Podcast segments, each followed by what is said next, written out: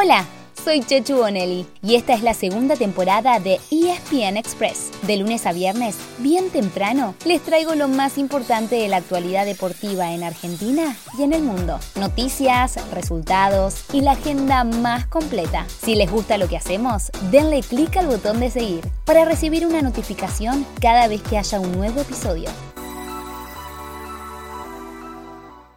Ayer nomás se terminó la fase de grupos de la Copa de la Liga Profesional y hoy mismo sigue la acción, pero ya con los cuartos de final. A partido único, en cancha de los equipos que terminaron mejor ubicados y con muy poco descanso. Por ejemplo, hoy el primer cruce es a las 7 y cuarto en Avellaneda, entre Racing y Aldo Civi, dos que jugaron el sábado. Y a continuación, en la bombonera, a partir de las 9 y media de la noche, chocan Boca y Defensa y Justicia. El Geneise también jugó el sábado pero el halcón lo hizo el domingo y llega cumpliendo con lo justo las 48 horas reglamentarias de descanso. Mañana miércoles, en los mismos horarios, serán los otros dos partidos. Primero Estudiantes Argentinos en La Plata y después River Tigre en el Monumental. El fin de semana los ganadores del martes se cruzarán en una semifinal y los del miércoles en otra. Con lo cual, sí, adivinaron, podría haber superclásico en la final, que será una semana más tarde en Córdoba.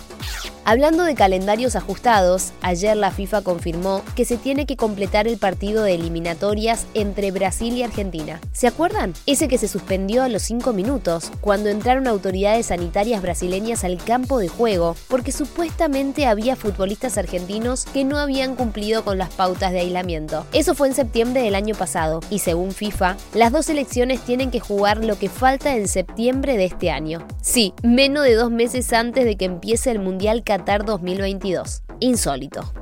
Antes, Argentina tiene un compromiso muy relevante. El primero de junio, en Wembley, enfrentará a Italia en la finalísima, el gran duelo de campeones continentales. Por si no se acordaban, van dos datos. Si ese día la escaloneta no pierde, habrá superado la mejor racha de una selección argentina sin derrotas, en la que lleva 31 encuentros, el mismo número que el equipo que dirigía el Coco Basile consiguió entre 1991 y 1993. Y si quieren ver un partido que puede ser histórico, va a estar disponible por Star Plus.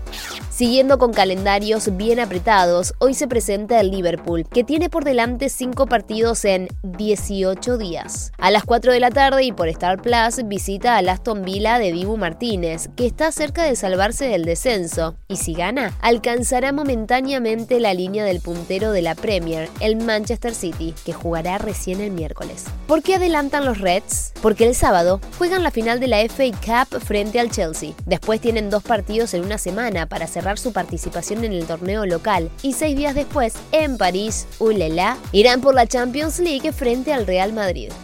Si no quieren esperar hasta la tarde para ver deporte, pueden madrugar, porque desde las 5 de la mañana hay tenis con el Master 1000 de Roma. Es cierto que no estará el gran nombre del momento, el español Carlos Alcaraz, que se toma descanso para llegar recuperado a Roland Garros. Pero hoy pueden ver en acción a Novak Djokovic y a tres argentinos. Tomen nota, Francisco Cerúndolo, Sebastián Báez y Diego Schwartzman.